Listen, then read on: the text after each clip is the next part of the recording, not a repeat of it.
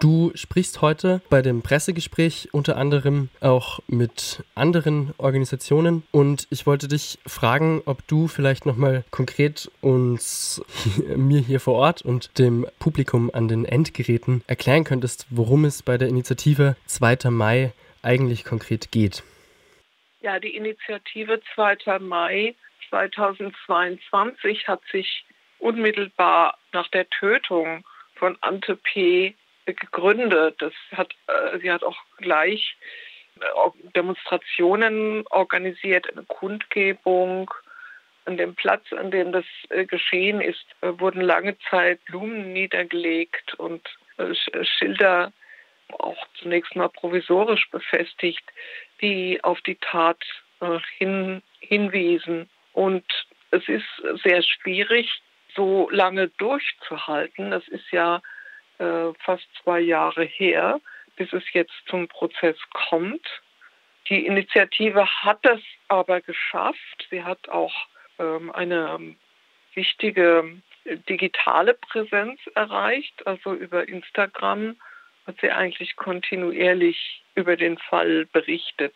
Jetzt ist es natürlich so, dass man sich das nicht vorstellen, so vorstellen darf, da ist was passiert und gleich strömen alle zusammen und wissen, wie sie jetzt vorgehen wollen. Und zunächst mal war es durchaus wichtig, in auch anderen Teilen der Stadtgesellschaft deutlich zu machen, dass dieser Fall von Ant P. etwas ist, das so weit über das hinausgeht, womit eigentlich viele aktive da und da und da sinnvollerweise ja beschäftigt sind. Die einen machen einen dritte Weltladen, die anderen machen NS-Justiz äh, in Mannheim. Wieder andere beschäftigen sich strukturell mit Polizeigewalt. Und es musste deutlich werden, und das war auch ein Prozess, dass diese, diese Tat so sehr schwer wiegt und ein solcher Einschnitt auch in das ja demokratische Zusammenleben ist, dass es die Aufmerksamkeit vieler, sehr, sehr vieler braucht, die eben ähm, auch sonst was Sinnvolles und, und äh, Wichtiges tun, aber dass man da doch wirklich alle Kräfte braucht, weil der Gegner ist ehrlich gesagt ja auch klar, äh, die Polizei neigt ja nicht dazu, zur Aufklärung ihrer eigenen Taten beizutragen. Also war es von vornherein klar, dass es auch sehr großen politischen Druck brauchen würde, damit äh, das Verfahren auch wirklich äh, in Gang kommt. Also ein ja, politischer, ein, eine Öffentlichkeitsarbeit auch unter anderem. Es ist zu einem Prozess gekommen und der geht jetzt auf seine Endplädoyers zu, auf den Beginn der Endplädoyers. Ja, den Fall habe ich eben geschildert und der Staatsanwalt plädiert äh, auf eine relativ milde Strafe, eine sechsmonatige Bewährungsstrafe wegen Körperverletzung im Amt für den Hauptangeklagten und einen Freispruch für den zweiten Polizisten. Das Urteil soll Anfang März fallen. Ich würde dich gerne fragen, hast du den Prozess selbst begleitet und wie hast du diesen Prozess wahrgenommen?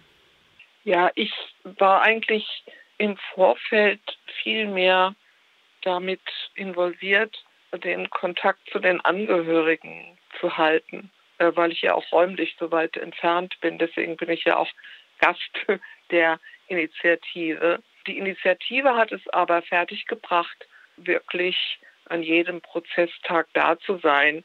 Und in diesem Zusammenhang ist sie auch gewachsen. Also die Menschen, die dort sitzen und wirklich akribisch protokollieren, die, die, das sind, das ist jetzt eine verlässliche aktive Gruppe. Das ist auch sehr wichtig, weil die Polizisten ja ihre Kolleginnen äh, mobilisiert haben.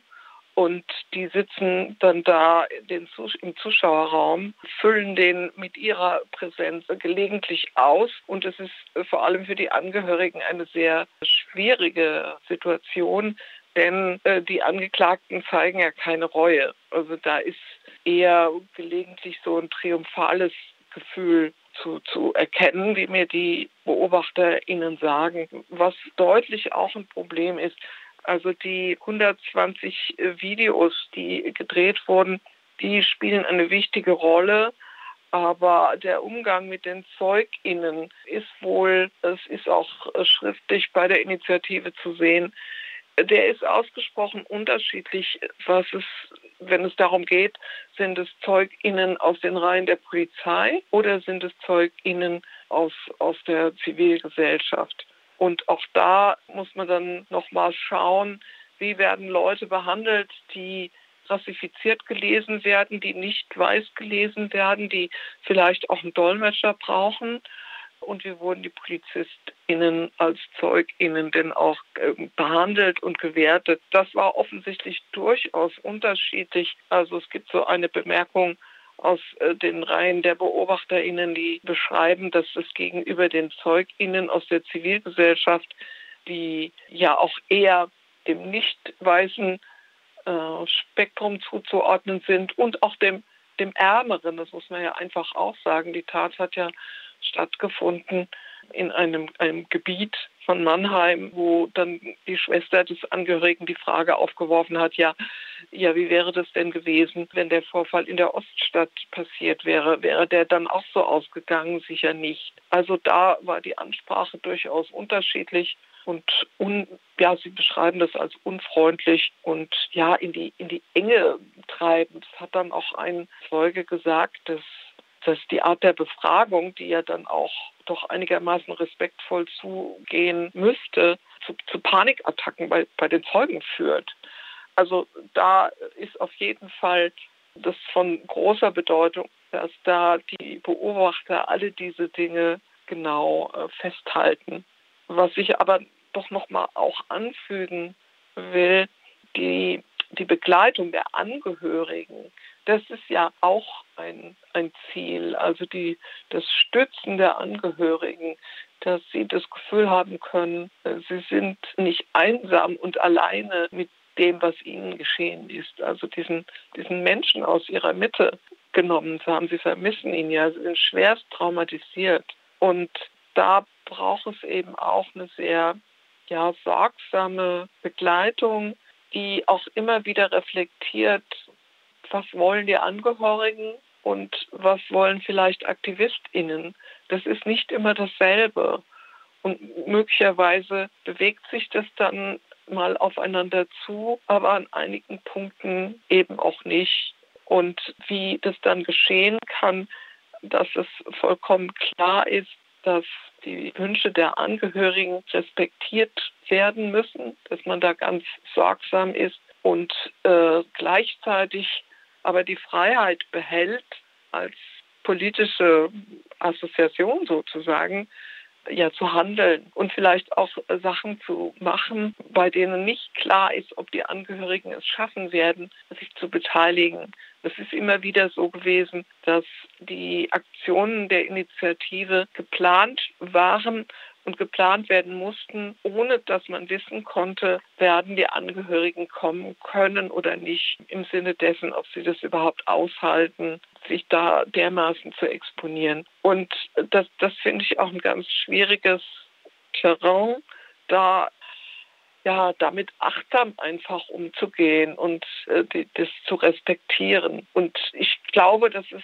aber der Initiative wirklich gelungen ist, dass da auch ein Vertrauensverhältnis da ist und eine wirkliche Hilfe für die Angehörigen. Also das hat, fängt ja schon an bei der Findung der Rechtsvertretung, bei der Unterstützung mit vielen Fragen, also äh, finanziellen Fragen. Es gibt ja überhaupt gar keinen Opferfonds, auf denen die Betroffenen so einfach zugreifen könnten. Also da gibt es eine Fülle von sehr schwierigen Umständen zu bewältigen, wo es denn auch hilft, dass so eine Initiative strukturell durchaus weiß, wer in Baden-Württemberg Opfer vertritt, Opferberatung macht, Leuchtlinie in Stuttgart und andere und uns dieses Wissen dann eben auch zur Verfügung stellen. Was ich auch noch sehr wichtig finde, ist, dass die Initiative ja sich vernetzt, also nicht nur am Ort selber, sondern sie hat ja Kontakt zur Initiative Justice for Mohammed von Dortmund. Da geht es ja um Lamine Tramé Senegal. Und die Schwester des Ermordeten oder Getöteten, die sagt auch selbst jetzt, ich habe mich vernetzt, ich bin vernetzt und ich, ich stelle fest, der Opfer sind viele. Also es bringt auch einen Moment der Unterstützung, der Ermutigung, einen, Weg, den sie dann auch selber beschreiten konnte. Und auch die Verbindung zu anderen Fällen ist wichtig zu halten. Also zum Beispiel gibt es ja noch in Frankfurt die Vertretung des äh, Falles von Abdul Kadir I, der in Groß-Gerau auch im psychischen Ausnahmezustand durch die Polizei getötet wurde, mit 14 Schüssen in diesem Fall muss der Anwalt Stefan Kuhn ein Klageerzwingungsverfahren einleiten. Also es ist da noch nicht mal klar gewesen, dass überhaupt gegen die beteiligten Polizisten ermittelt wird, sondern da wurde mal Notwehr angenommen und sollte der Fall geschlossen werden. Also da braucht es ein Klageerzwingungsverfahren und das ist auch eingeleitet. Das ist alles sehr wichtig, weil von den Menschen, die infolge von Polizeieinsätzen ums Leben kommen, äh, sind wahrscheinlich, äh, genaue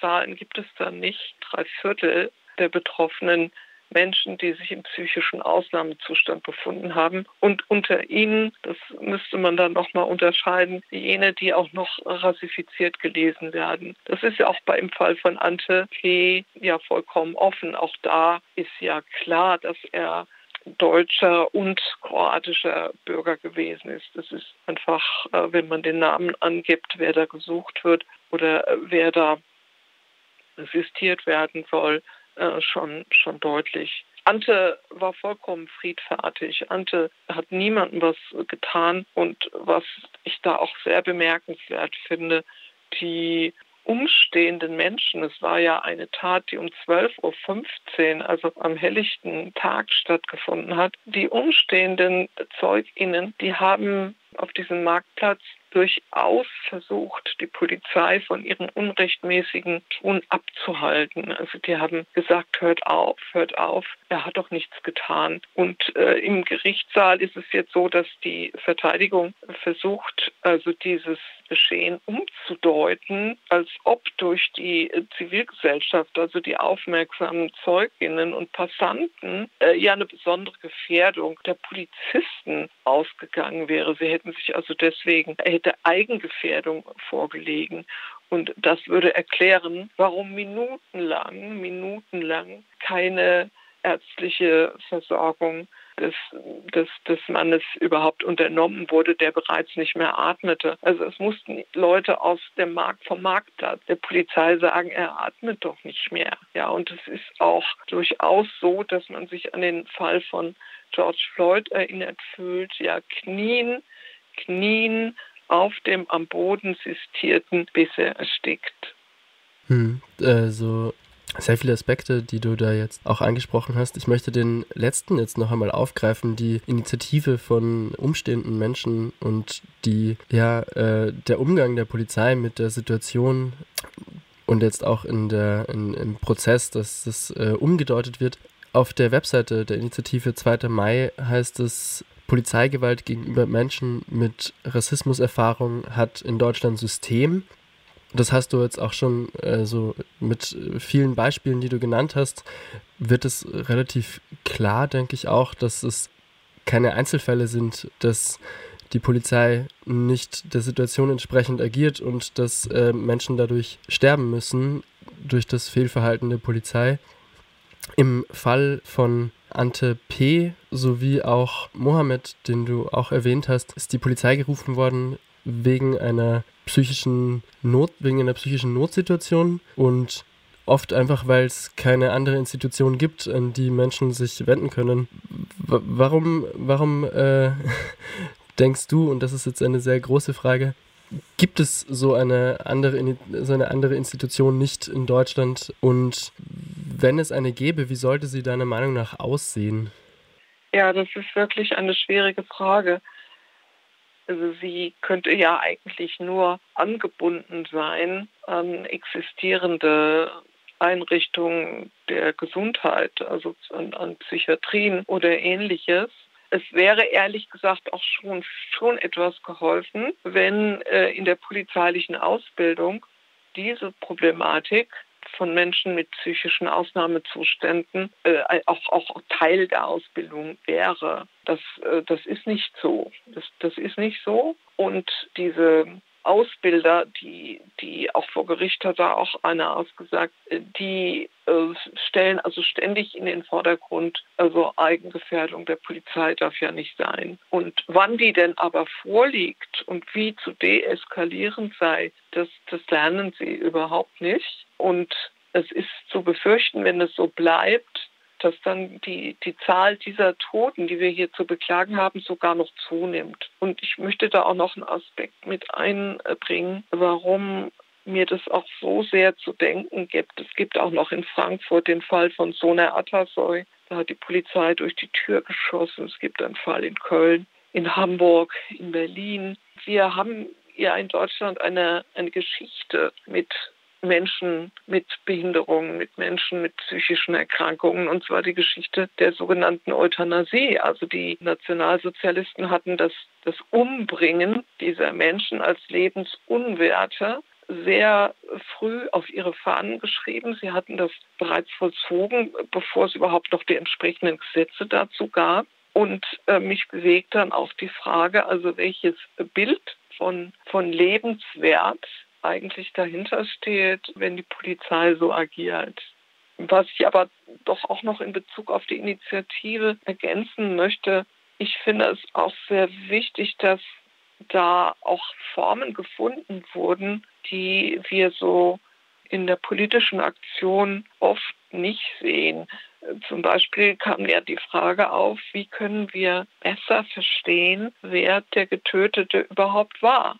Ja, also wie, wie können wir uns ihm als Person nähern? Wie können wir wissen, wer er ist? Denn auch da ist es ja genauso wie bei den Prozessen, die stattfinden, weil es Opfer rechtsextremistischer Gewalt gegeben hat, äh, nicht richtig, wenn wir immer nur Täter sehen, immer der Fokus auf den Tätern liegt und wir keinen Eindruck dieses Menschen erhalten. Und in diese Richtung hat sich eben die Initiative auch bewegt. Also ich selber hatte im Januar 2023 ein Gedicht veröffentlicht, das in Memoriam A.P.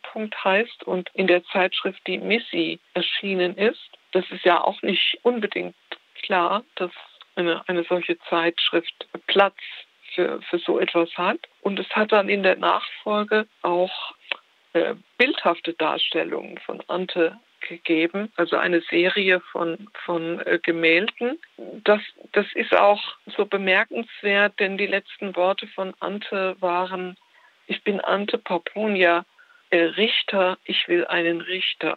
Und äh, diese Bilder, die da gemalt wurden, und das was anderes zeigte auch, dass er einfach ein ziviles Leben führte und gerne Erdbeeren auf dem Balkon pflanzte. Und diese Bilder wurden in der Frankfurter Rundschau dann veröffentlicht. Ich fand es auch einen wichtigen ähm, Weg, sich sozusagen der ja, seiner Persönlichkeit anzunähern. Also einfach zu versuchen, auch darzustellen, dass Menschen im psychischen Ausnahmezustand, die, die sind, die sind ja nicht irgendwie alle Monster und die meisten von ihnen werden auch nicht delinquent, sondern es bedarf einfach auch des Wissens und des Wollens, mit ihnen umzugehen. Und das hat sowohl im Fall von Lamine Tramé in Dortmund gefehlt und im Fall von Abdul Kadir I in Groß-Gerau deutlich. Und Ante war sogar Sprecher der Beschäftigten der Arbeitstherapeutischen Werkstätte Mannheim,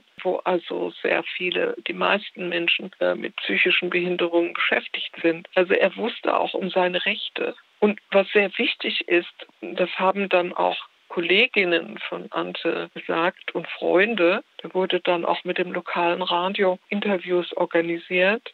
Eine solche Tat, ein solches Vorgehen durch die Polizei, das versetzt ja alle, die von einer solchen Erkrankung betroffen sind, in Angst und Schrecken. Also die Vorstellung, sie würden in einer Krisensituation dann in die Hände einer solchen Polizei geraten, die verursacht ihnen eigentlich täglich täglich Angst und, und, und Furcht. Und die, die Basis einer solchen Erkrankung, das kann sich niemand aussuchen. Das kann sich niemand aussuchen.